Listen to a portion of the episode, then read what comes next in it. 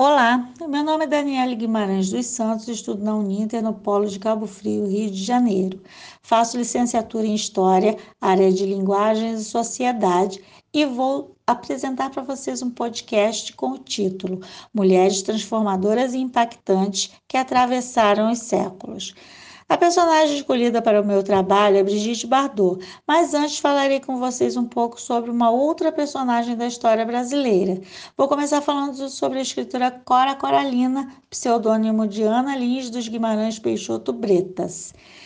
Nascida em 20 de agosto de 1889, na cidade de Goiás Velho, Goiás, no finalzinho do século XIX. Doceira de profissão, estudou apenas até a terceira série primária.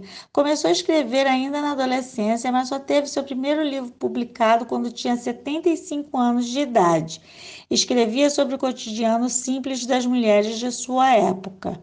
Ao longo de sua vida, recebeu alguns prêmios importantes, dentre eles o Prêmio Juca Pato.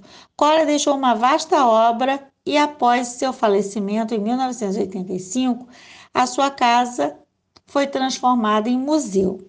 Agora eu vou falar um pouco sobre Brigitte Bardot e o que ela representa na minha região, mais precisamente na cidade de Armação dos Búzios.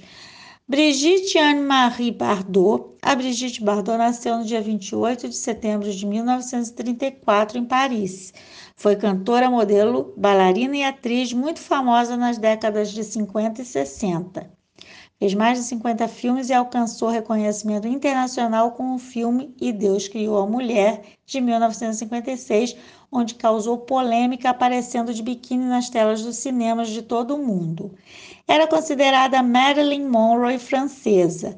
Brigitte influenciou as mulheres de sua época, criou tendências com seus penteados, suas faixas de cabelo, suas roupas ousadas e botas até os joelhos, além de popularizar o biquíni e as sapatilhas que não saem de moda até hoje. Todas as mulheres queriam ser a Brigitte Bardot, inclusive minha mãe, que foi inspiração para esse podcast. Em 1964, ela e seu namorado, fugindo do assédio dos paparazzi no Rio de Janeiro, vieram parar em Búzios, então distrito de Cabo Frio.